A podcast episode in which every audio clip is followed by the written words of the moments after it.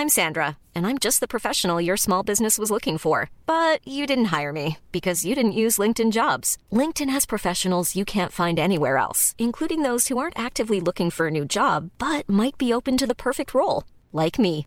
In a given month, over 70% of LinkedIn users don't visit other leading job sites. So if you're not looking on LinkedIn, you'll miss out on great candidates like Sandra. Start hiring professionals like a professional. Post your free job on linkedin.com/people today.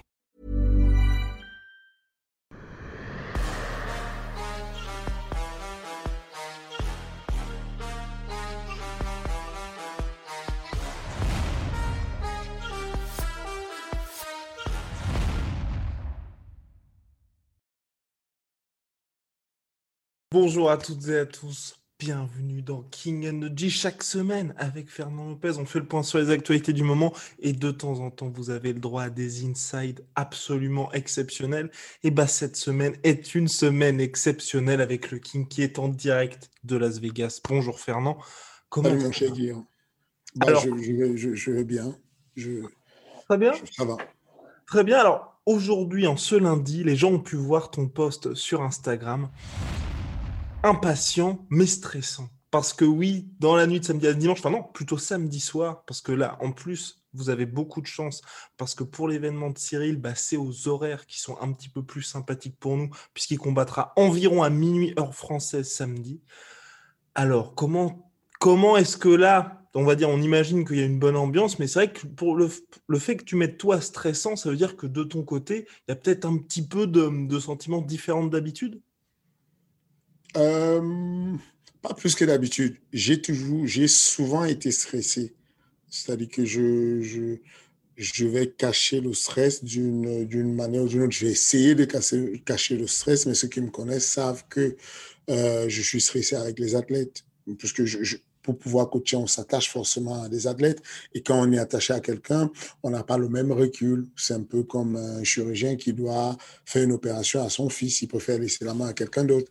C'est un peu complexe parce que tu es la personne qui le connaît le, mieux. Tu peux plus t'aider, mais quand même, tu as une espèce de stress dû au fait qu'il y a un attachement et que, bon, tu sais que tout est possible. Tu as beau préparer comme tu veux. Je l'ai annoncé quand ce, ce training camp a commencé, qu'on affrontait l'adversaire le plus dangereux qu'on ait jamais affronté et le plus compliqué pour le style de Cyril.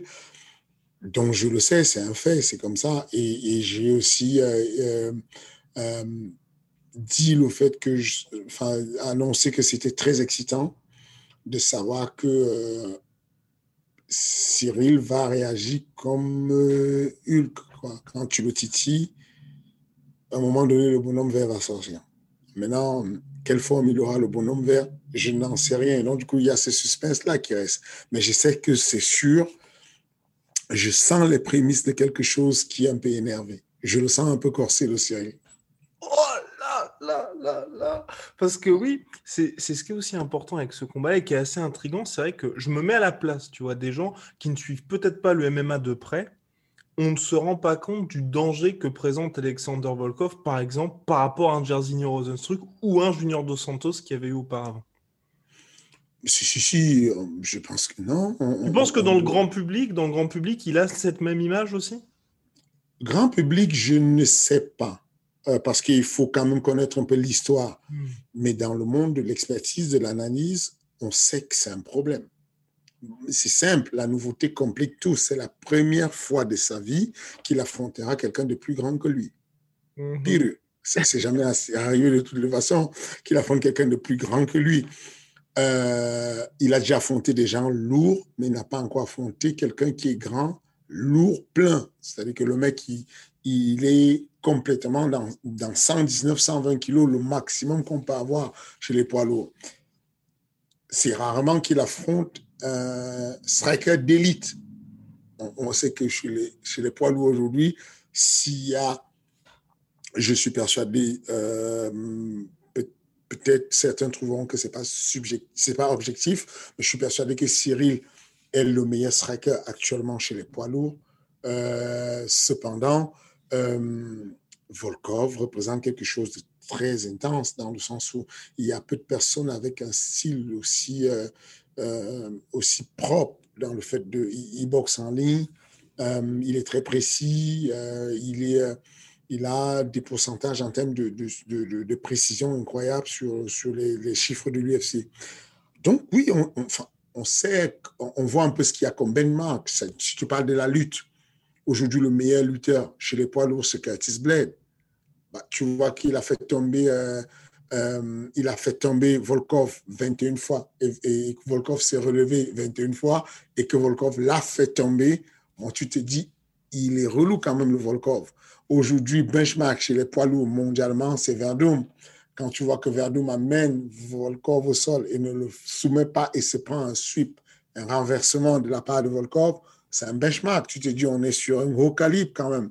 Quand tu vois que Volkov va descendre Overeem qui est l'un des meilleurs strikers, qui a été champion du, du, du, GP euh, K1 et tout, même si c'est plus le même euh, que le Uberim, bah, de toutes les façons, ça reste de l'élite en termes de striking. Euh, Hardy, comment il s'appelle euh, Greg Hardy. Non, non, non. Non C'est Greg? Non, Harris. J'allais parler de Harris. Ah oui, Walt Harris. Walt Harris, par exemple, qui est un jeune du même calibre que Cyril euh, en termes de en de, jeune qui a les dents qui le parquet, bah, il s'est juste fait stopper par, par Volkov. Donc, celui qui lit un peu, celui qui analyse un peu, sait qu'on a un vrai problème. Hmm. Et, et, la question qui se pose, alors, vous avez un vrai problème avec Volkov.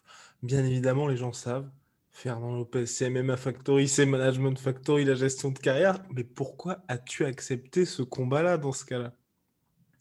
Parce que euh, c'est le jackpot. Parce qu'en réalité, euh, quand tu as toi, c'est le pour le title shot? Oui, je, oui, on peut dire sans risque de se tromper qu'on y est. D'accord, ok. voilà quoi, on, on y est. si, ça se passe bien, ça, ça, c'est voilà quoi. C'est la clé, c'est le, truc qui peut ouvrir. Sésame, ouvre-toi, on y est là. Là, c'est, euh, il faut, il faut faire une belle prestation, ce qui est très compliqué. Hmm. Mais euh, je ne sais pas comment te l'expliquer. Euh, il y a comme ça des, des, des, camps d'entraînement où tu, tu es bien. Parce que je, je, je suis bien mais effectivement, il y a des étapes dans le camp d'entraînement où tu auras des rappels qui te ramènent à la réalité un peu. Tu es bien, tout se passe bien, tu, voilà. Et puis tu reçois le, le poster, le, poster officiel de l'UFC, il y a ton cœur qui bat la chamade, boum, boum, boum, tu vois. Et puis tu reçois euh, la, la vidéo promo, elle est sortie hier. Et là, tu, voilà, quoi, tu sais, on y est. On y est ça, va, ça va péter bientôt. et bien évidemment. Euh, vas-y, vas-y, poursuis, poursuis. Et donc, euh, voilà, il y a ce truc-là euh, qui, qui c'est dans ce sens-là que je dis, c'est stressant. Et puis, de toutes les façons, euh, mes athlètes l'ont grillé. Ils savent que quand ils combattent, je suis, voilà quoi, je suis limite en PLS, tu vois. Mmh. Et, bien évidemment, sans rentrer dans... Vas-y. Mais c'est ce stress-là, ce mode de PLS-là, qui, je pense à ma petite dimension, me rend super efficace, qui me rend un bon coach. Parce mmh. que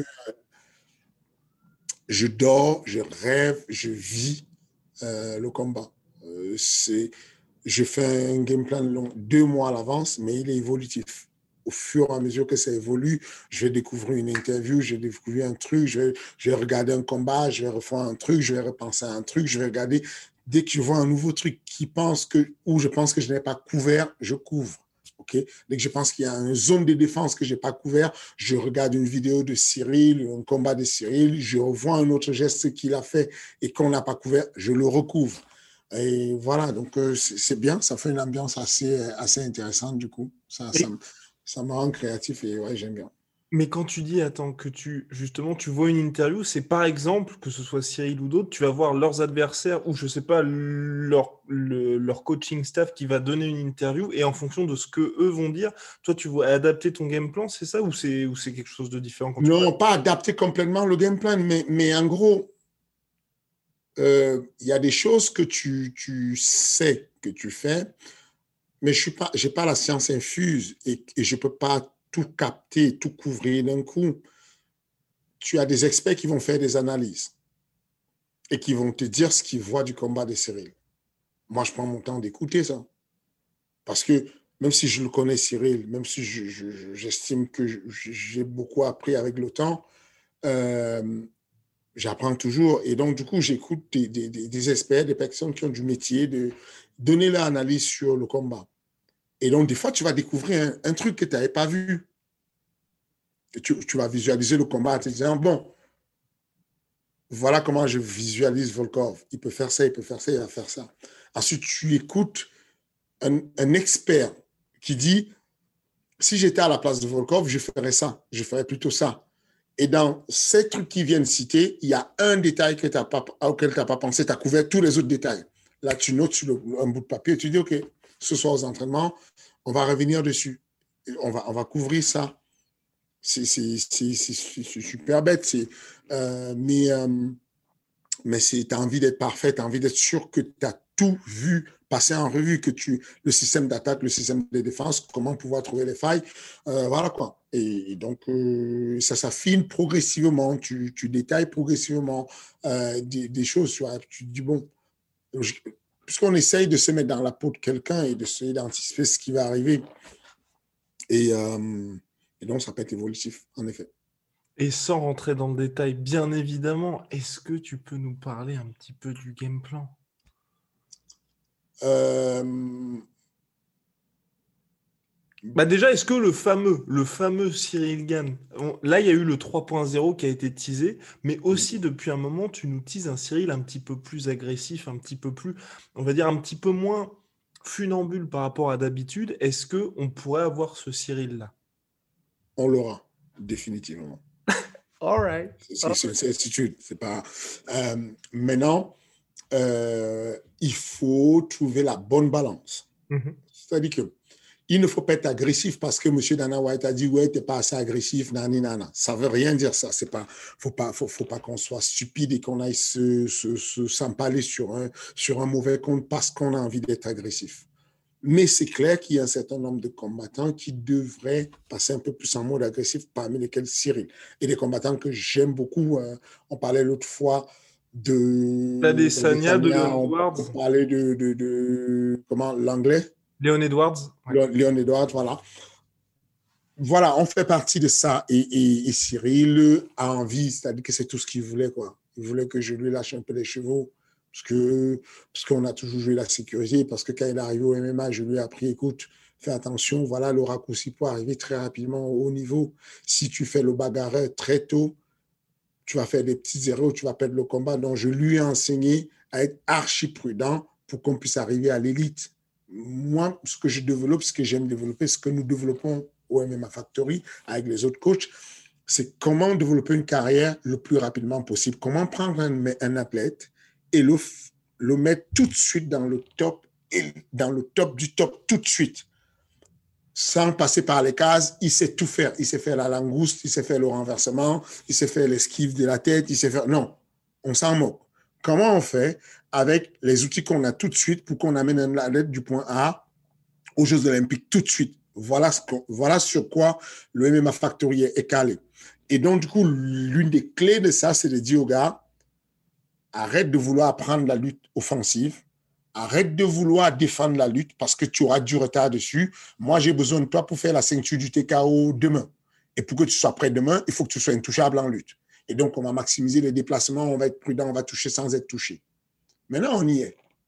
Et donc, du coup, euh, je peux lui dire, bon, là, on, on y est, viens en bagarre.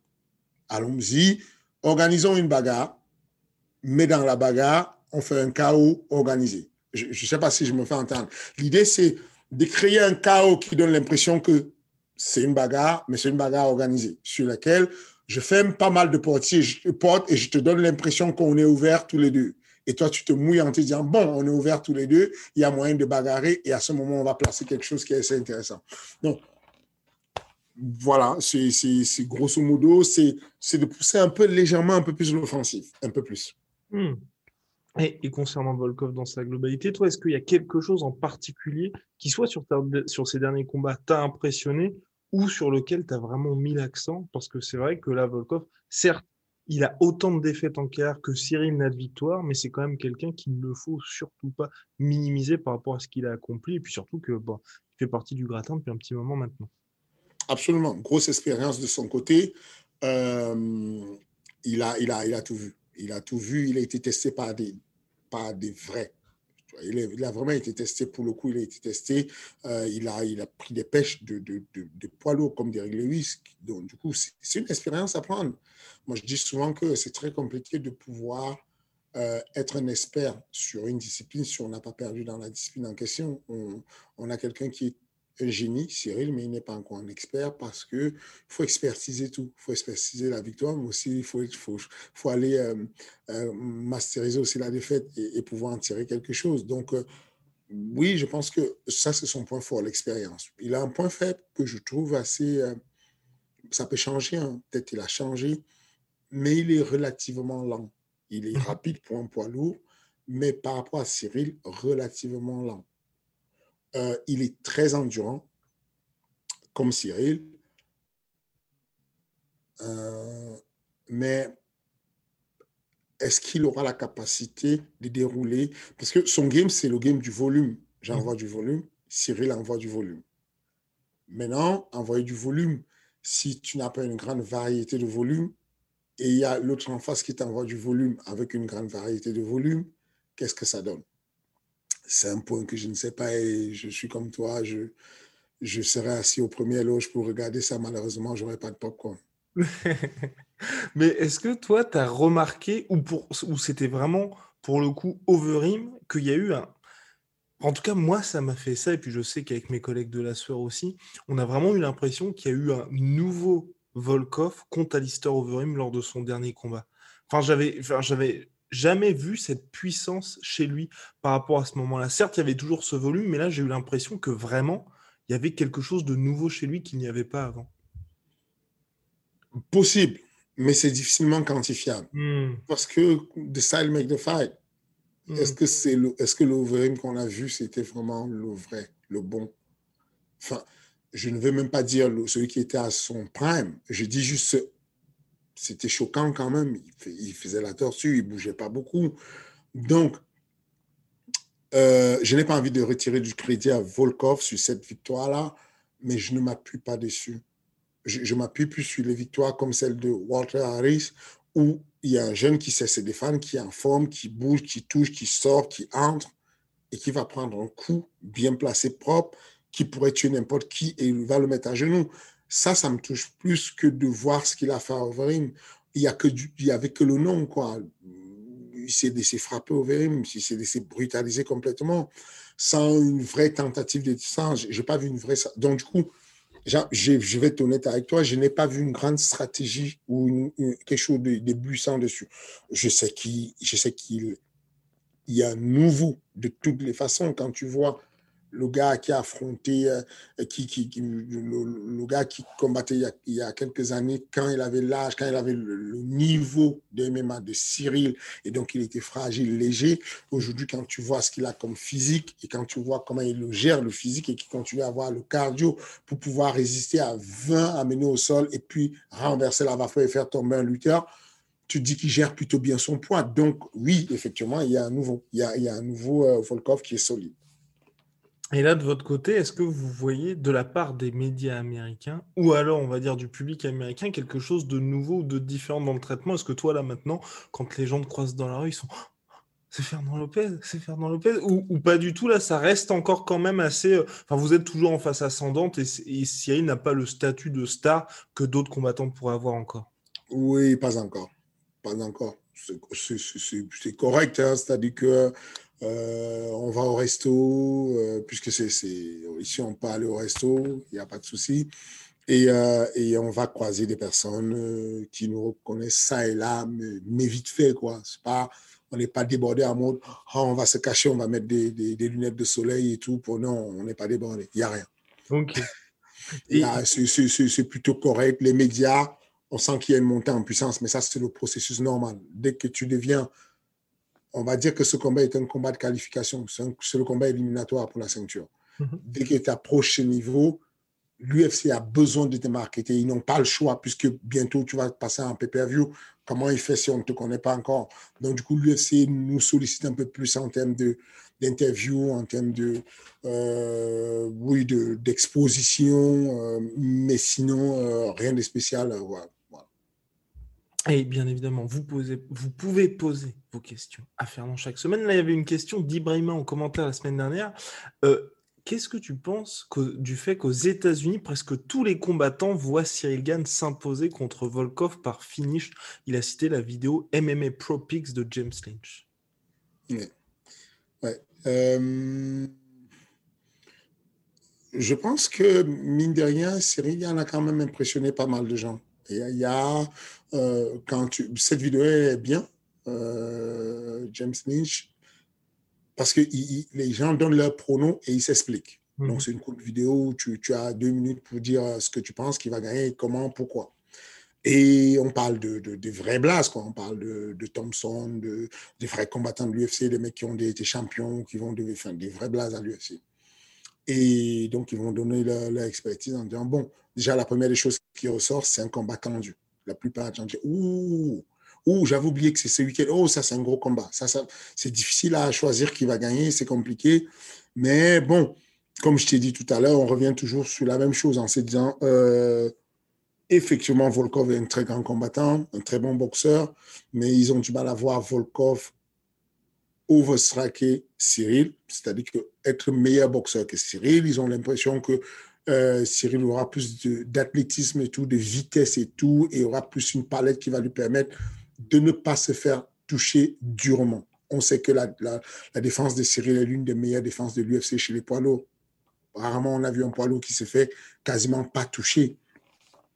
Et donc, je pense qu'il se base dessus. Euh, la deuxième des choses, c'est que euh, les gens je pense que surestime, parce que Cyril a un, bon niveau de sol. Mm-hmm.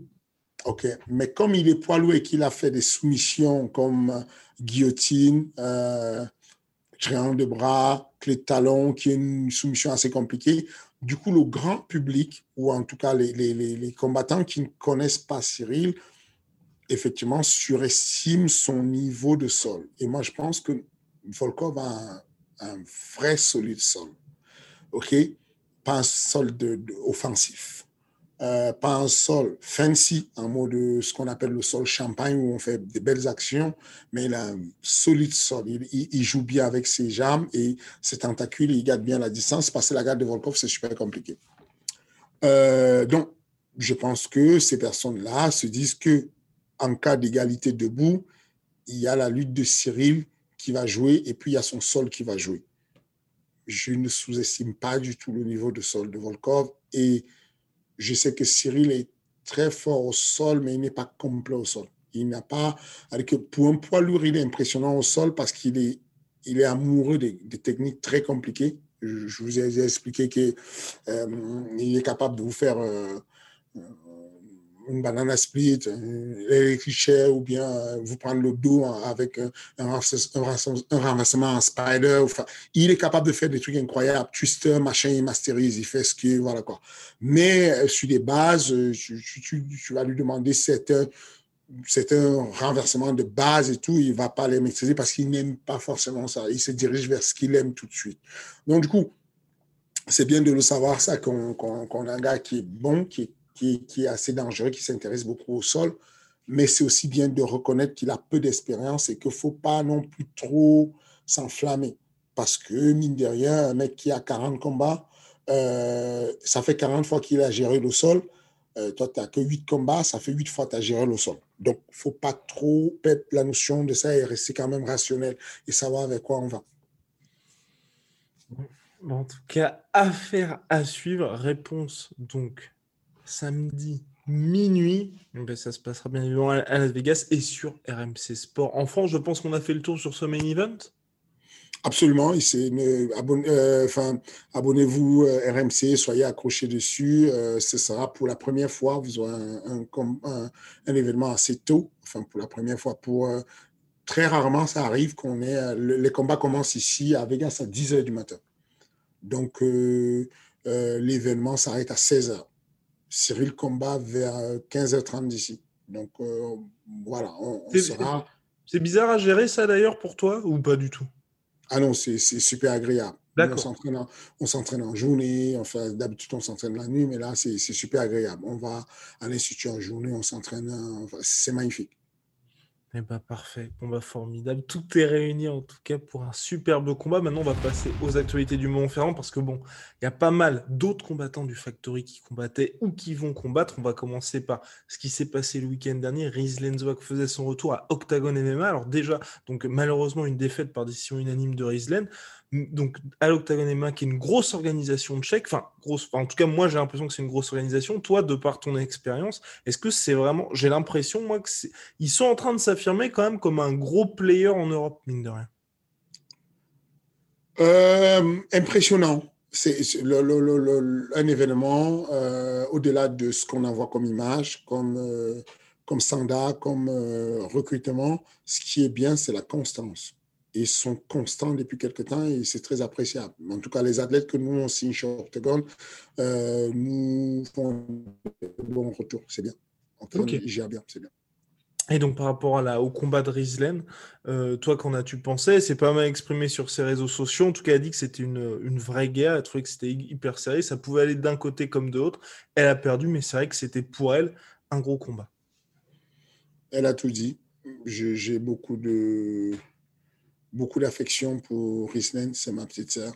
Et, euh, et des fois, le sport, il, est dur. La loi du sport, elle est injuste, elle est dure euh, parce que si on devait récompenser les personnes proportionnellement à ce qu'elles donnent comme énergie et comme volonté à pouvoir y arriver, elle aurait dû être récompensée. Si la vie était juste de la méritocratie, euh, cette jeune fille se donne tellement, j'ai de l'admiration pour elle et c'est un exemple un modèle pour les générations nouvelles au MMA Factory.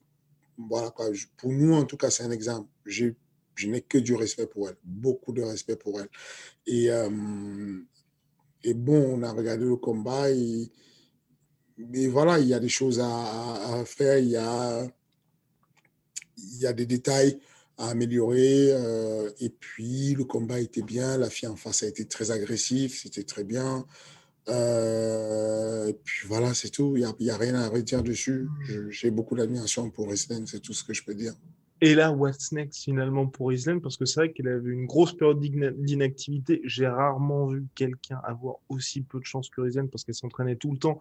Mais à chaque fois, soit il y avait des refus de combat, soit bah, c'était bah, de la malchance tout simplement. Là, je crois que c'était en, donc en 2021, je crois que c'est cette année, elle a enchaîné trois combats. Est-ce que toi, tu veux qu'elle poursuive justement d'enchaîner comme ça Au contraire, prendre une pause et puis aller, je sais pas moi, vers quelque chose de différent?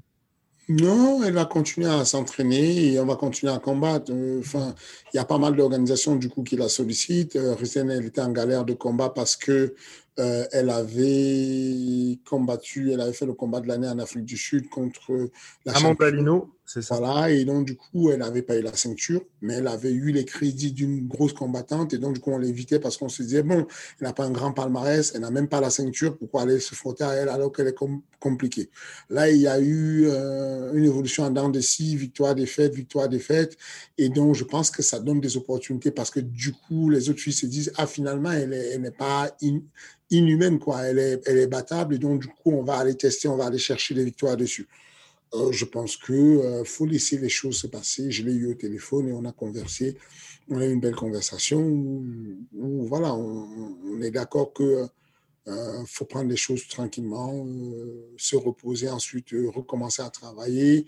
On a beaucoup de jeunes filles à la salle avec un excellent niveau en pied-point. On, on, a Iris Qui fait qui, qui voilà une, championne de France en mouet. On a euh, Sarah Kadou, multiple champion du monde en, kick en mouet. Euh, on a euh, Asia qui est aussi une championne de France en mouet plusieurs fois. Enfin, on a du très bon niveau à la salle sur le pied-point féminin et, ces filles-là se rendront disponibles. J'ai oublié de citer euh, euh, Sabrine, qui a un très bon niveau en boxe anglaise et tout. Et, ces filles-là se rendront disponibles pour euh, relever le défi, remonter le niveau de, de, de, de voilà quoi. Donc, je, suis serein sur le fait que le, le, plus important, c'est l'épanouissement. C'est-à-dire que très clairement, euh, jusqu'à un moment donné, jusqu'au dernier combat, on visait encore, on avait la mission d'être très actif pour l'UFC euh, aujourd'hui, avec une évolution dans des comme ça, je pense qu'il faut, faut commencer à voir les choses différemment et, oublier combattre sans penser à l'UFC. Voilà. Hmm. Ça, c'est une conversation qu'on a eue de manière très franche et, malheureusement, comme je le dis encore, la vie est injuste et, c'est compliqué parce que quand tu vois la progression qu'on fait, quand tu vois l'évolution qu'elle a et quand tu vois euh, le manque de succès qu'elle a, c'est compliqué, toi. Euh, Et également présent donc à l'Octagon MMA, mais en tant que cornerman, il y avait Mehdi Ben qui s'entraîne également à MMA Factory et qui combat ce week-end, si je ne m'abuse, au Cage Warriors, toujours invaincu en carrière, qui sort d'un très beau chaos lors de son dernier combat. Alors là, ce week-end, à quoi peut-on s'attendre pour Mehdi? Quelles sont les ambitions? Parce que c'est vrai que Bon, j'ai l'impression, j'ai l'impression, peut-être que je me trompe complètement, j'ai l'impression, mine de rien, qu'il monte énormément. Gros, énorme succès aussi au niveau des réseaux sociaux, superbe sponsoring, belle image très travaillée. Mais c'est vrai que pour l'instant, en tout cas, je ne t'ai pas vu vraiment, on va dire, euh, en parler pour la suite, que ce soit de l'UFC ou d'autres grosses organisations. Et c'est, enfin, tu prends vraiment le temps de le faire combattre. En tout cas, j'ai l'impression. Il faut être prudent. Il, mmh. faut, être prudent. Euh, euh, Parce que c'est la catégorie qu'il le veut, dans laquelle il évolue aussi C'est ça. Il est un lightweight. Lightweight, c'est compliqué, 70 kilos, et il y a de la concurrence. Et, et puis, euh, et puis, on n'a pas joué de beaucoup de chance. Il a eu, Mehdi a eu le titre, euh, et l'occasion de faire le titre de, de, du Cage Warrior.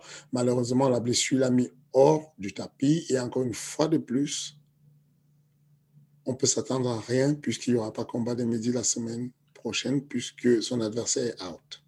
Mais non. Mais oh, attends, attends, attends. Attends, attends, Ça tombe là tout de suite là. Parce que là, ouais, ah, parce que je venais de voir littéralement sa story là maintenant. Oh là là.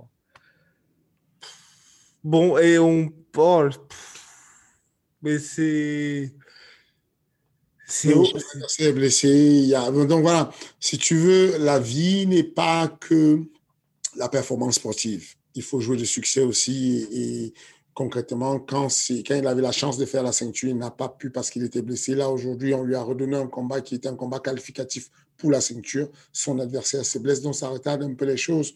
Mais sait-on jamais, peut-être peut-être on aura besoin de lui. Euh, euh, bientôt pour la ceinture encore parce que euh, l'aura prise ou quelqu'un. Enfin, sait-on jamais ce qui va se passer, mais en tout cas, euh, là, aujourd'hui, tout de suite, euh, Mehdi ne combattra pas parce que son adversaire est blessé.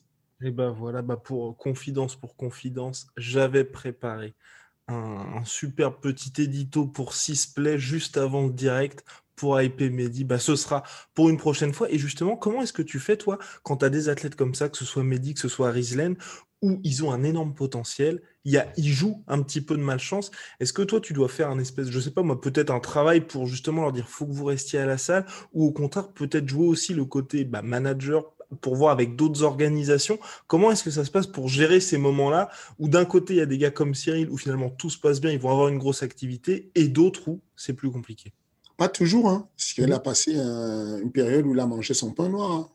Ah oui, non, complètement. Tu, tu après l'accélération de 2019, 2020, ça a été sacré. Enfin, c'était, euh, il a eu six annulations, il a eu euh, deux blessés, des hospitalisations, il a perdu. Euh, mais il était à l'UFC. Il était déjà à l'UFC. Donc, tu vois, c'est dans ce sens-là. Ok, ok. encore une fois de plus, comme je t'ai dit, j'ai vu des carrières s'accélérer et puis disparaître. Voilà quoi. je, je j'ai vu des personnes qui étaient promis à des trucs incroyables et puis finalement ça s'arrête. C'est Jean Endoy, euh, tout se passait bien et puis il y a eu un arrêt à un moment donné. Euh, ça a mis un petit frein à sa carrière. Je suis content qu'il revienne. Euh, voilà, j'ai eu.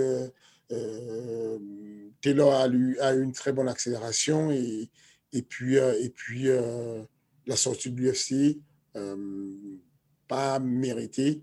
Et puis ensuite, ça ralentit, mais tu peux rien faire. Qu'est-ce que tu veux faire? C'est la destinée. C'est Hmm. quelque chose. euh, le combat que Rizlen fait, le premier combat qu'elle fait à l'Octogone, euh, elle refait le combat euh, trois fois. et voilà quoi. C'est que tu mets, le, tu mets trois habits différents. Ils arrêtent le combat avant. Dès qu'elle met son backflip, c'est que la fille a le visage pointé au sol. euh, ils arrêtent. Voilà quoi. Donc, c'est une affaire de. La vie n'est pas que fait de, euh, de, réussite, mais de succès. Ce que- je dis succès, c'est qu'il y a des, personnes qui n'ont pas le truc d'avoir le succès final, tu vois. Enfin, tu ne peux pas l'expliquer. Il faut, être patient pour qu'à un moment donné, ça, arrive. Comme on parlait l'autre fois de, de Moreno qui fait une carrière, il est viré de l'UFC. Bah, il n'a pas de succès. Ça se passe mal alors qu'il faisait. Voilà quoi. Et puis finalement, euh, il revient et puis le succès un jour se présente. Il est absent, il disparaît de ta vie et puis un jour, il arrive, il se présente. Euh, dans le cas de Mehdi, Mehdi n'a rien fait de, contre-performant. Il a fait son job, il a toujours bien combattu, il est invaincu, il fait un beau boulot, il s'entraîne, il combat. Malheureusement, le- le- le- le- le- les, les- les étoiles ne sont pas alignées quand il a la ceinture. Et ensuite, malheureusement, euh, là, les étoiles sont alignées de l'autre côté. Et puis de l'autre côté, l'adversaire, a un souci. Qu'est-ce que tu veux faire à ça, à part garder le gars motivé, le garder dans la vie associative? On est dans... Ben Dagda, ce n'est pas que ce qu'un un grand combattant, c'est aussi un, grand coach de boxe anglaise. C'est lui qui fait c'est lui qui est l'entraîneur principal de boxe anglaise au MMA Factory. Bah, du coup, il- il entretient sa vie, sa vie associative. Il aide d'autres gars, il va coacher d'autres gars. Il va, voilà quoi. Peut-être, euh, peut-être, je vais le rajouter dans le coin de Nassoudine Imavov pour accompagner Nassoudine aux États-Unis. Enfin, voilà, on le garde dans l'activité. Hmm. Bon, bah, très bien. On va passer maintenant sur des nouvelles, je l'espère, plus joyeuses. C'est bien évidemment Anderson Silva qui est revenu face à Julio César Chavez Jr. dans la nuit de samedi à dimanche. Est-ce que tu as regardé le combat? J'espère que oui, bien évidemment. Et que penses-tu de cette performance? 46 ans, Anderson Silva qui passe à 2-1 en carrière, félicité par Canelo Alvarez.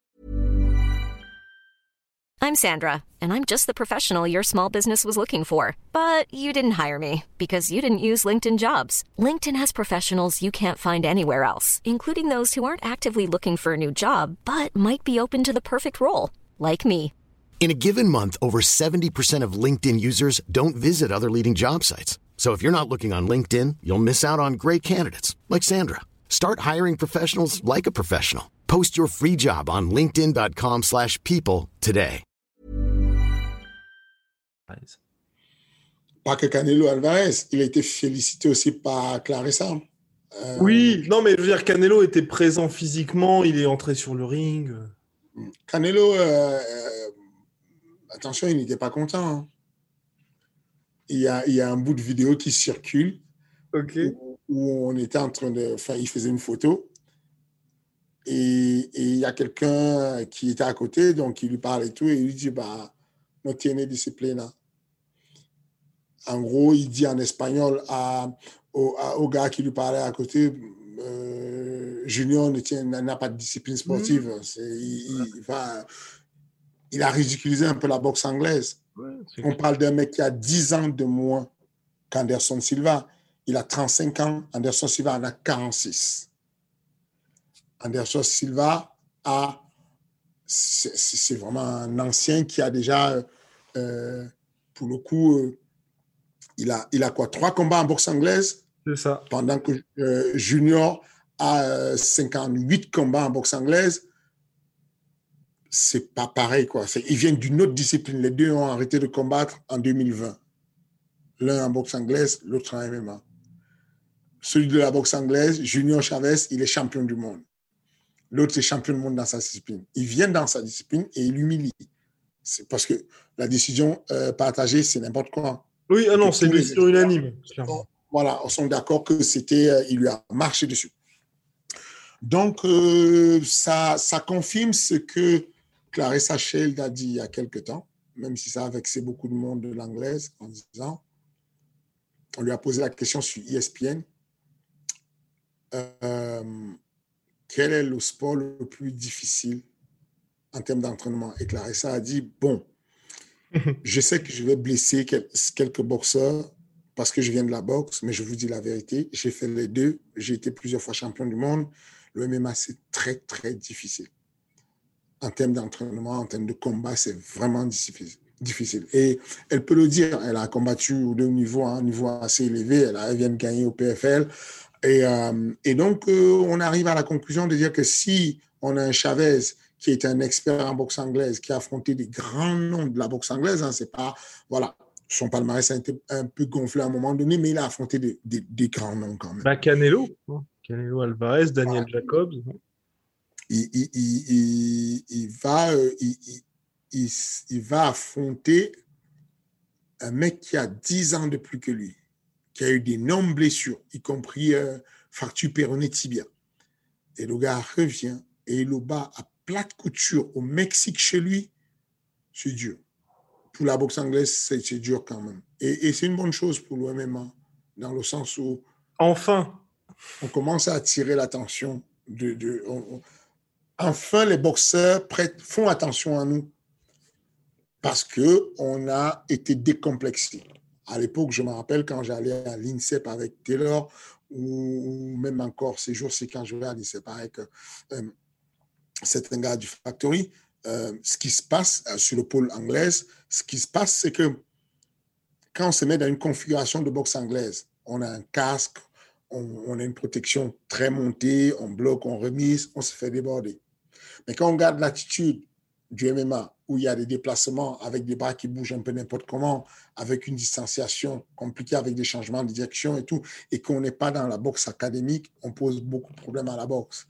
Et, et euh, et c'est gagnant-gagnant pour les deux sports. Je pense que les, les, les, aficionados du MMA apprennent à connaître la boxe. De plus en plus, bah, la preuve, la sueur, qui est le premier média euh, en France et tout, euh, parle très souvent de boxe maintenant. Parce que on a quand même ce truc-là où, où, nous, les aficionados du MMA vont apprendre la boxe et comprendre la boxe.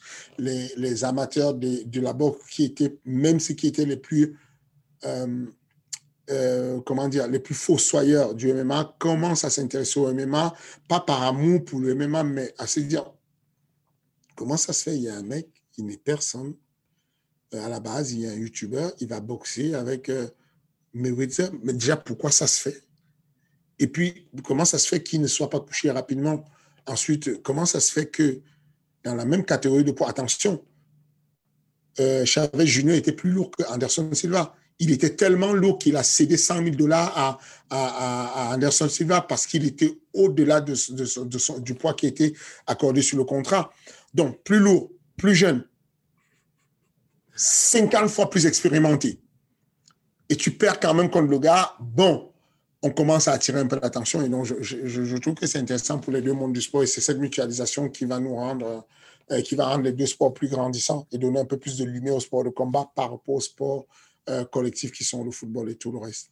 Et j'ajoute quand même, Fernand, pour finir, comble presque de la honte pour Junior, tout ça le soir du dernier combat de son père d'exhibition. Ce qui est quand même euh, terrible, terrible, terrible, terrible. C'était, c'était pas le, c'était pas le, vraiment ça n'a pas été un, un, bon business pour lui ce combat-là. Mm. C'était pas le, le bon truc pour lui à faire.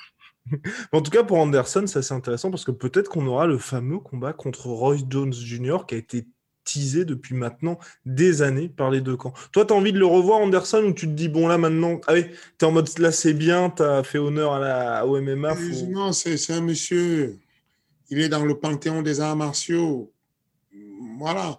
Maintenant, la réalité, c'est que je ne suis pas à sa place. Hmm. Quand tu as une pénalité de poids qui est juste de 100 000, T'imagines ce qu'il a eu comme salaire. Bon, tu te dis, bon, le gars, il va pas aller rester chez lui alors qu'il sait qu'il peut aller gentiment s'amuser. En plus, il s'est amusé. Il se met dans un coin, il appelle à, sa manière de faire, il le défie. Donc, il s'est amusé. Il a gagné beaucoup d'argent. Je ne vois pas s'arrêter. Il va, il, va, il va continuer, il va le faire. Il est sollicité par Jack Paul. Jack Paul l'appelle maintenant alors que c'est tous les combattants qui appellent Jack Paul. Tu vois.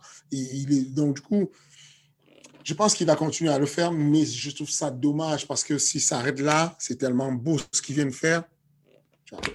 suis entièrement d'accord avec toi. Et c'est vrai que, et c'est Anderson Silva qui l'a dit aussi dans le podcast de Chris Weinman, il a expliqué que justement, avec ce combat en boxe anglaise là, il avait touché plus que bah, auparavant dans sa carrière et que justement, il aimerait bien qu'il y ait les mêmes, la même configuration que ce qui est en boxe anglaise pour le MMA. Mais on revient aux éternelles négociations, bien évidemment. Alors, on avance un petit peu au-delà de ces, actualités-là, il y a bien évidemment les questions. Chaque semaine, vous pouvez poser vos questions à Fernand Lopez. Ça se passe dans l'espace commentaire et il y répond avec plaisir et exhaustivité, bien évidemment. Alors, question de 80 Maxence. Question pour le King. Peut-on espérer voir le MMA devenir une discipline olympique? Possible. Et j'ai même envie d'ajouter quand? Voilà. Euh, pas les, pas les prochains, mais, mais juste après. Mhm. Je ne me rappelle plus. Los Angeles 2028. Voilà. Je pense qu'à LA, on aura le MMA. Pourquoi? Parce que euh, comment ça fonctionne le, le CIO euh, Le CIO est l'organe euh, suprême du, mouvement olympique dont le but à la base, hein, but c'est de développer le sport pour qu'il y ait une harmonie pour le développement de l'humanité. À la base, à la base. C'est ça la base. Donc, euh, les Français ont joué un grand rôle historiquement dessus, puisque les bases et les fondements en fait de, de, de, du mouvement olympique, c'est euh, Coubertin qui écrit les premières pages en 1800, même si ça a été publié plus tard en, 1908. Mais on a une vraie, on a joué un rôle prépondérant dessus. Euh, quels sont les critères pour être à pour, être aux Jeux Olympiques? Les critères sont, il y a les premiers critères qui sont éliminatoires. Tout de suite, ça va être le fait d'être une discipline sportive pratiquée chez les hommes. Si on veut qu'elle soit aux Jeux Olympiques chez les hommes, pas plus de 50 États et sur au moins trois continents.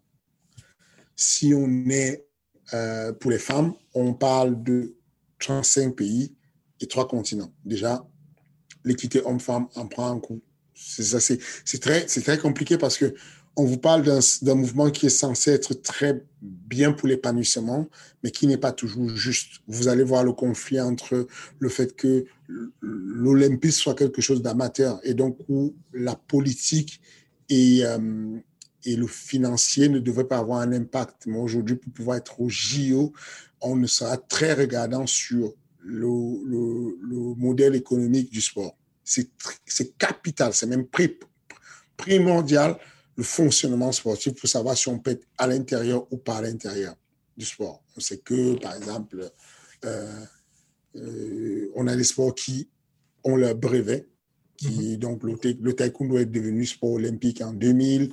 On avait en, je crois, en 1964 ou un truc comme ça, l'entrée de, de, la boxe. Euh, ou de voilà quoi le rugby est devenu sport olympique euh, sport olympique je crois le rugby à 7 hein, parce que le rugby à 15 qui où il y a 15 personnes par équipe un peu plus violent un peu plus euh, rentre dedans avec plus un taux de risque de blessure plus élevé. Donc du coup le rugby à 7 qui lui a plus d'espace sur le même terrain il y a que 7 personnes par équipe ça laisse un jeu beaucoup plus ouvert beaucoup plus de passes de balles moins de choc et donc du coup ce rugby là est devenu sport olympique quand on a passé les premiers critères dont je vous parlais de pays et de, et de, de, continents, on est sélectionné, le dossier est pris en main par euh, les membres du CIO. Les membres du CIO, ce sont des personnes qui ont été élues et quelques-uns qui sont cooptés. Et c'est là le vice. C'est-à-dire que élu veut dire que tu es élu à bulletin secret, donc euh, on ne peut pas contrôler, c'est la démocratie. Coopté veut dire qu'il y a un nombre de personnes sages qui dit on le prend lui, on le prend lui. Sauf que ces personnes-là vont, ceux qui vont jouer ce qu'on appelle les trafics d'influence pour décider quelle discipline va passer ou quelle discipline ne va pas passer. Parce que les critères sont compliqués. Vous prenez par exemple, euh, je ne sais plus, euh, je crois que c'est en 2008, je ne sais plus, le baseball et le softball, donc le baseball mhm. féminin, sont sortis des Jeux olympiques. Pourquoi? Parce qu'il y avait un conflit entre la Fédération internationale de baseball et puis le mouvement olympique. En gros, le mouvement olympique voulait que toutes les stars professionnelles, pas amateurs du baseball, aillent faire le défilé et se présentent et vont promouvoir le mouvement olympique parce que ça donne des sous. Et le baseball dit, mais non, on vous envoie les gars amateurs, mais vous n'êtes pas obligé de prendre nos gars, nous on veut les garder pour notre fédération. Donc, il y a vraiment un vrai trafic d'influence, un vrai trafic économique, mais qui est très bien pour le MMA. C'est-à-dire que le MMA est le, le, dernier sport qui a des problèmes d'argent. Quoi. Le MMA est blindé. Mhm. Le l'argent, c'est que si vous voulez... En gros, ça se joue sur... Les, les autres critères sont alignés sur la sécurité. Euh, la, ils appellent ça quoi? Euh, La popularité du sport, l'universalité du sport. Combien de personnes et combien de pays euh, pratiquent le sport? C'est-à-dire que, par exemple, la lutte, c'est un sport universel. On sait que la lutte est le sport, après le football, qui est le plus pratiqué au monde, parce que depuis la, la grecque antique, on lutte, on lutte souvent. Même le pentathlon, le pentathlon avait une épreuve de lutte sur la Grèce antique. Donc, si tu veux, on a, euh, on, a toujours cette guerre d'influence-là où on va mettre des personnes qui sont coptées, qui ont de l'influence et qui vont dire, bon, euh, le pentathlon, on le veut toujours, il est toujours là. Tous les ans, il y a certains qui perdent leur brevet et d'autres qui gagnent. Le golf avait perdu pendant, je crois, 112 ans le droit d'être aux Jeux olympiques et le golf est revenu, je crois, en 2016 aux Jeux olympiques. Donc, il y a toujours cette influence-là et, on sait que le fait que on sélectionne le modèle business et la capacité à pouvoir donner de la place euh, aux annonceurs, c'est très bon pour, euh, pour, euh, pour le MMA. Aujourd'hui, il regarde aussi le côté RSE, le sport qui prône le, développement durable, la responsabilité sociale et environnementale. Nous, par exemple, MMA Factory, on a un, sponsor, particulier qui est Defense, DFNS, et qui est, qui est aussi sponsor de l'UFC. Et ce sponsor-là qui sponsorise le MMA Factory euh, et certains athlètes euh, comme Cyril Gann, ce sponsor-là a la qualité de faire des produits qui sont à responsabilité sociale et environnementale. Ça veut dire qu'ils ont des produits qui nettoient les gants, qui qui nettoient, mais à l'eau et à la pression. Euh, euh. Ils utilisent que des produits qui sont euh, conservateurs de la planète et ce genre de trucs. Et ça, ce sont des critères que regarde le mouvement olympique. Et c'est pour ça qu'ils acceptent, l'UFC prend ce genre de sponsor comme Defense. Donc, en termes de plateforme, il y a peu de sports qui peuvent exposer le sport comme le MMA. L'UFC fait pas, c'est 1,3 milliard de foyers à travers le monde. On a une grosse visibilité dessus. ESPN, c'est monstrueux à travers le monde. Euh, je parle là que du, que du benchmark qui est l'UFC. Toutes les autres télévisions, je ne peux même pas en parler. Showtime, même Showtime, c'est énorme. Voilà, Showtime, c'est énorme. Même en France, quoi. Enfin, le fait de savoir que euh, la, plus grande ligue en France, Ares, euh, est un produit Vivendi, Vivendi qui est un, un, mass média, ça montre juste l'exposition du MMA, comment ça peut se développer et comment ça peut être exponentiel. Euh, aujourd'hui, on sait que l'IMAF, entre 2018 et 2019, a fait des événements où il y avait 120 euh, pays participants. Donc, on sait que on est au-dessus du nombre de pays qu'on veut. On parlait de 50 pays. On est, on pratiqué dans plus de 120 pays à travers le monde on est pratiqué sur tous les continents. Donc, il n'y a même pas une affaire de trois continents. Donc, ces premiers critères, ils sont validés déjà par le mouvement du MMA aujourd'hui, concrètement. Euh, donc, il n'y a pas de dopage. Les gens ne le savent pas. Y a beaucoup de personnes qui critiquent souvent en disant Bon, l'UFC, mais c'est pas possible, les mecs ne vont pas faire euh, cinq rounds de cinq minutes, ils sont dopés à mort. Euh, Fernand Lopez, bien sûr, qui protège ses gars. Euh, certainement, Cyril Gann est dopé, c'est pas possible. Regarde, Imavov et tout, il est sûrement dopé. Regarde, ils ont des cardio de malades. Les gars, calmez-vous. Calmez-vous, il n'y a rien. rien. Il n'y a pas un mouvement sportif dans le monde qui contrôle comme l'UFC. Est-ce qu'il y a des gens dopés à l'UFC Mais bien sûr, il y a des enjeux énormes, bien sûr. Mais il y a encore plus d'enjeux au mouvement olympique. Il y a des enjeux nationaux. C'est-à-dire que le mouvement olympique est l'occasion pour les pays de faire, de montrer leur puissance euh, euh, militaire. On considère que un pays puissant avec une armée est encore plus puissant s'il y a des sportifs très forts. Et c'est pour ça qu'on arrive à des dopages comme le grand dopage qu'il y a eu en Allemagne où les pays sont investis pour doper les athlètes. En Russie, c'est le, gouvernement qui organise une campagne de dopage carrément. Ça n'a rien à voir avec le MMA. Le, MMA, le mec, il, est, tout seul, il, décide de faire un projet de dopage, quoi.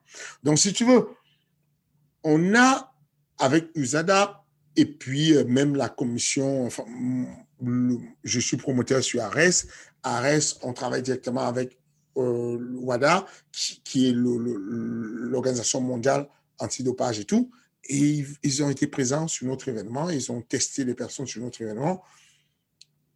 Les choses olympiques, attention. Le dopage, il fait attention. Euh, euh, Yannick Zepagnac, lutteur de l'équipe de France, a eu son, sa médaille upgradée parce que des années après, des années après, on a découvert que son adversaire était dopé et donc on lui a retiré la médaille. Il a pris la médaille au-dessus. Euh, du coup, aujourd'hui, on a l'OMMA de quoi prouver au mouvement olympique qu'on est safe, que les combats sont arrêtés avant, qu'on a la sécurité. On peut prouver qu'on est bon en dopage, on peut prouver qu'on respecte l'équité homme-femme, encore mieux qu'eux parce qu'ils ont besoin de 50 pays pour les hommes et 35 pays pour les femmes.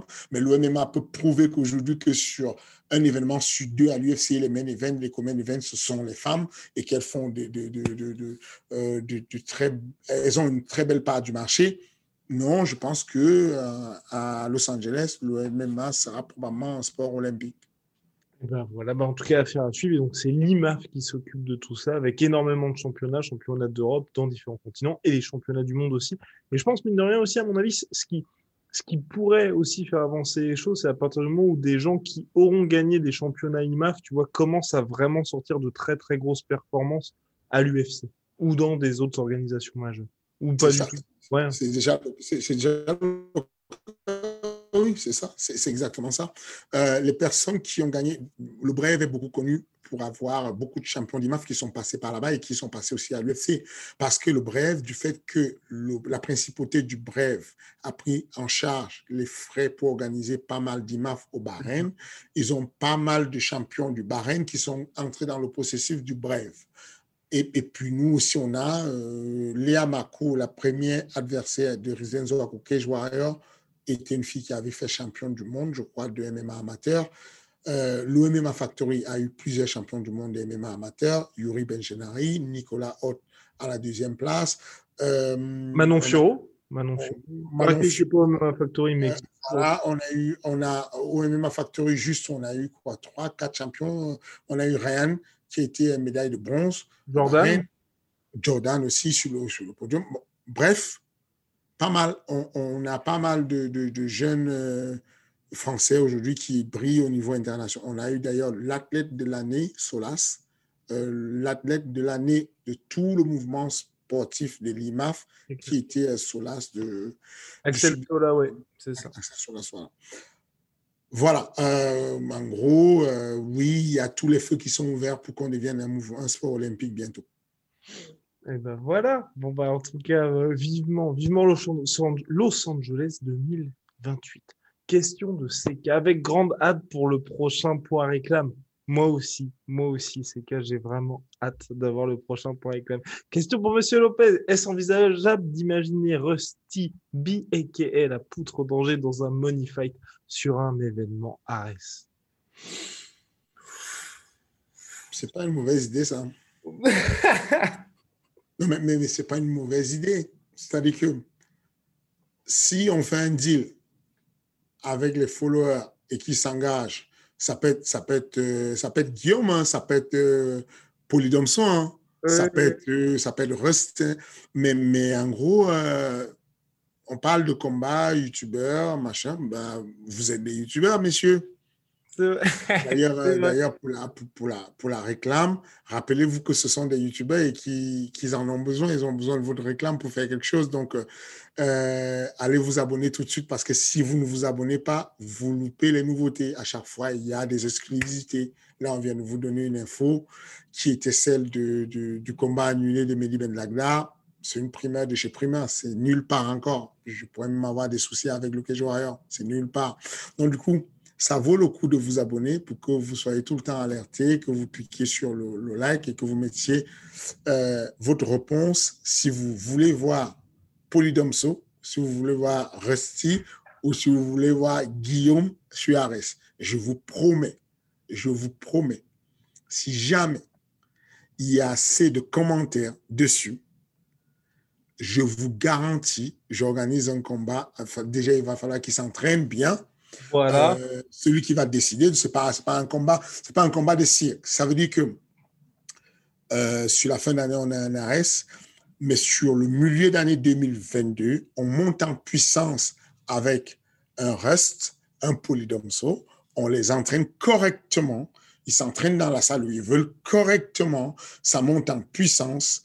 Euh, et puis, et puis finalement, on leur fait faire un combat sur Arès avec un athlète qui a déjà un bon niveau, mais qui est peut-être sur la pente descendante pour que ça crée une espèce d'équilibre et que ce soit, voilà quoi. Ou alors un athlète qui est aussi débutant dans une discipline autre, euh, qui est déjà bon dans une discipline et qui va croiser le fer avec, euh, avec. Mais en tout cas, c'est possible, c'est une bonne idée, à condition qu'il y ait un bon matchmaking. C'est quoi le bon matchmaking? C'est que il faut que celui qui veut faire du pari sportif, par exemple, puisque c'est devenu légal, qui ne sache pas sur qui parier. Et là, vous avez un bon match. Quand vous avez un match où vous ne savez pas sur qui parier, vous avez un bon match. Et, euh, et je pense que c'est pas une mauvaise idée parce que il y a quand même, c'est combien, il y a combien de followers là sur, sur euh, la sueur? On est à environ à 70 000, on se rapproche des 70 000. OK. Si on compte 70 000 personnes et qu'il y ait 10 qui euh, encouragent, qui s'abonnent, qui commandent et qui disent qu'ils veulent avoir soit Polydomso, soit parce que toi, avec tes petites lunettes là, je pense que tu vas pas accepter de le faire. Mais je pense que Polydomso, il peut être chaud. Je pense que Rusty, il peut être chaud parce que j'ai quand même vu, ils ont fait, voilà, j'ai vu des belles vidéos de préparation physique, de machin. Je pense que ça tient la route. Et puis, j'ai eu l'occasion, lors des voyages, de voir euh, Rust s'entraîner. Pour être honnête, j'ai mis les gants déjà avec Rust. Mais non! J'ai boxé avec Russ, j'ai lutté avec Russ et il est impressionnant. Un mot de changement de direction. Euh, il applique à la merveille la stratégie de je ne sais pas lutter, mais comment je fais justement pour ne pas être touché euh, et, ne pas lutter. C'est qu'il n'attend pas de me voir pour se proler. Il continue à se déplacer tout le temps. Je mets une grosse pression sur lui. Et, attention, des contretemps, j'en ai pris des vrais pêches. Hein. Euh, et donc voilà, je suis. Euh, je n'y avais pas pensé, mais là, c'est une bonne idée, ça peut, ça peut être bien. Moi, en gros, ce qui me gêne, c'est quand on fait des fights où les, ce n'est pas du MMA et on invente quelque chose. Oui. Ici, il y a une discipline censurée par la fédération de tutelle, dont la boxe anglaise, dont la FMAF, et qu'on est, et, qu'on est dans le cadre de l'organisation de l'événement et que le gars remplit sa case parce qu'il s'est entraîné et qui prouve à la commission qu'il sait, il sait faire ce qu'il a à faire, puisqu'il y a une commission à la FMAF qui teste pour voir si on a le niveau. En face, on voit que l'opposition est carrée pourquoi ne pas faire? Qu'est-ce qui empêche qu'on le fasse? On a une grosse communauté là qui demande souvent à voir Rust, à voir. Euh, allons-y, let's go. Allez, affaire à suivre en tout cas. Bien. Et ultime question, Fernand, ultime question. Bon, la pression va un petit peu retomber. C'est une question de 11 Gabgo. Comment, Fernand, vous êtes-vous intéressé au MMA et à quel moment avez-vous réalisé que vous en feriez une carrière comme athlète et comme coach slash manager? Wow. Non, je n'ai jamais eu le déclic. Ah, t'as jamais eu de déclic? Ça s'est fait petit à petit Oui, c'est toujours, c'était toujours des circonstances compliquées. Genre, euh, j'étais athlète de, euh, de FFA, à la FFA de Mathieu Nicourt. Tout se passait bien. Ensuite, j'ai eu euh, ma première déception, on va dire que ma première trahison en mode je suis un entraîneur, j'entraîne quelqu'un et puis la personne me lâche brutalement. J'en ai pleuré des larmes. J'étais très attaché à la personne.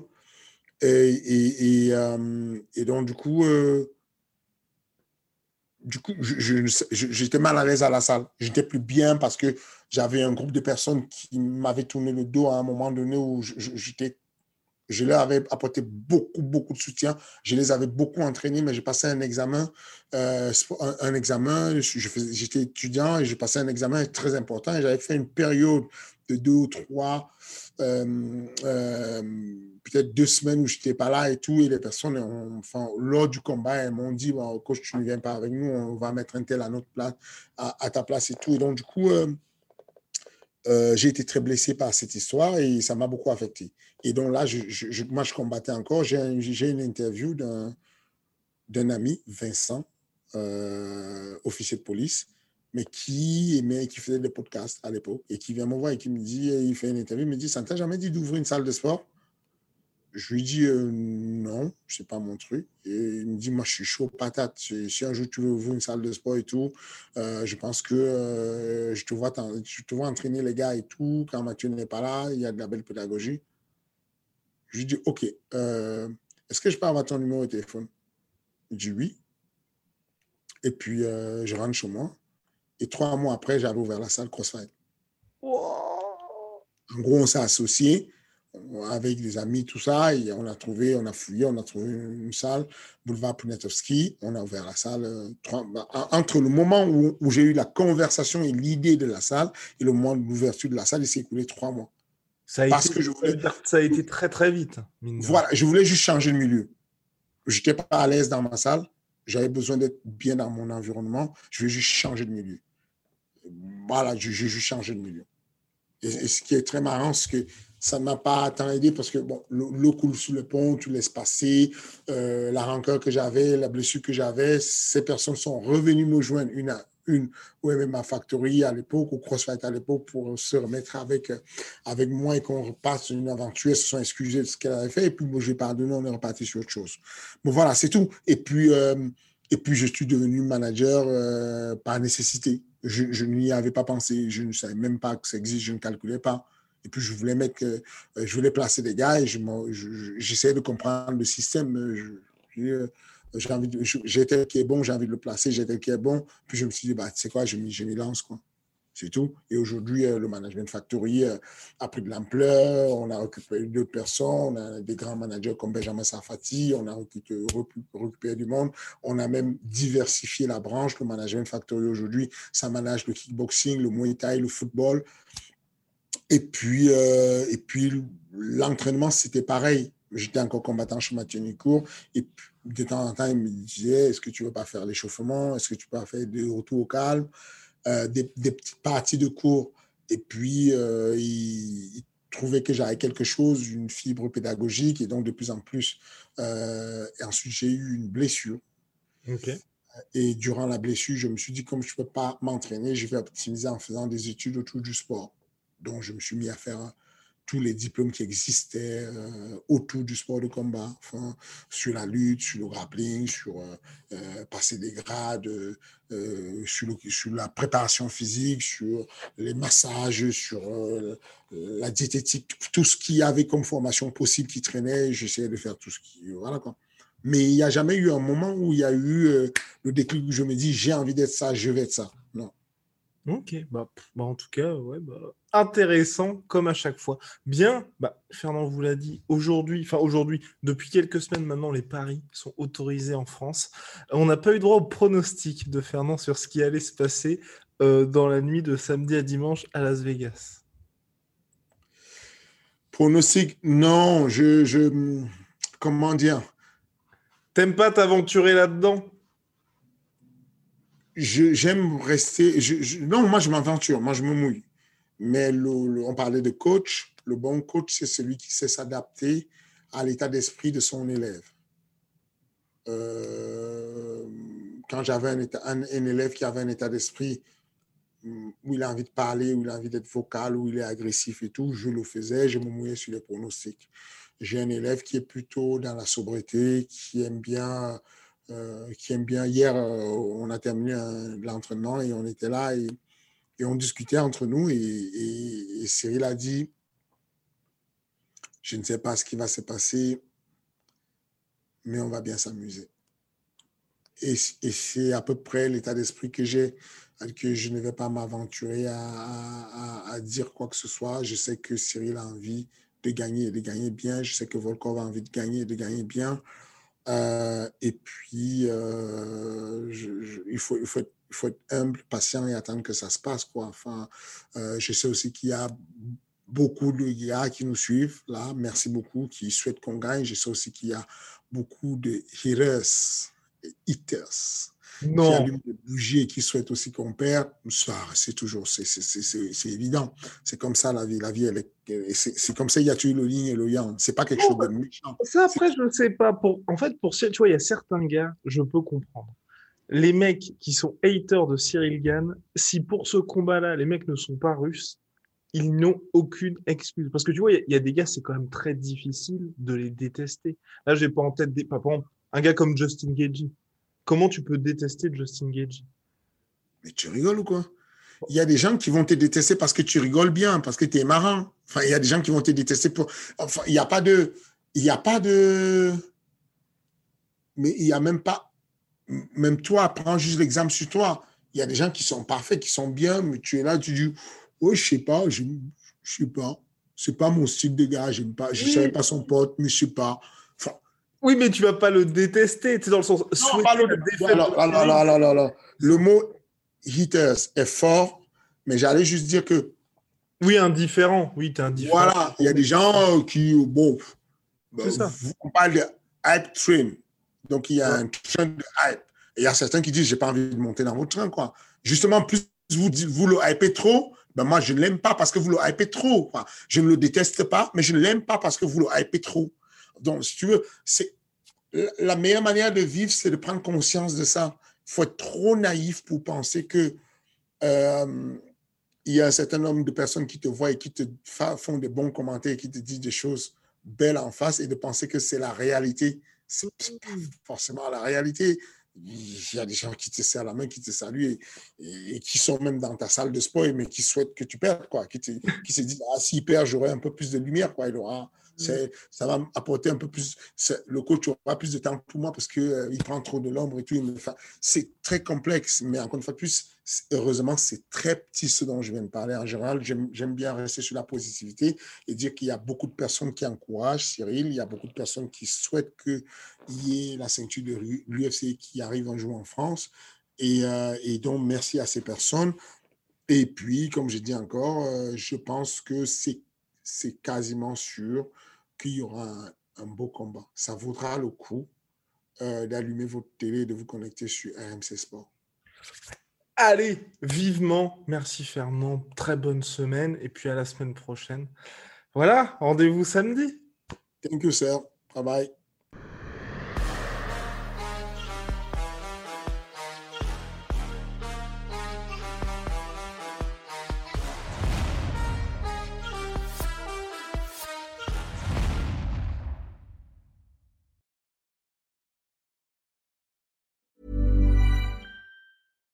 Even when we're on a budget, we still deserve nice things. Quince is a place to scoop up stunning high-end goods for 50 to 80% less than similar brands. They have buttery soft cashmere sweaters starting at $50, luxurious Italian leather bags, and so much more. Plus, Quince only works with factories that use safe, ethical, and responsible manufacturing. Get the high-end goods you'll love without the high price tag with Quince. Go to quince.com/style for free shipping and 365-day returns.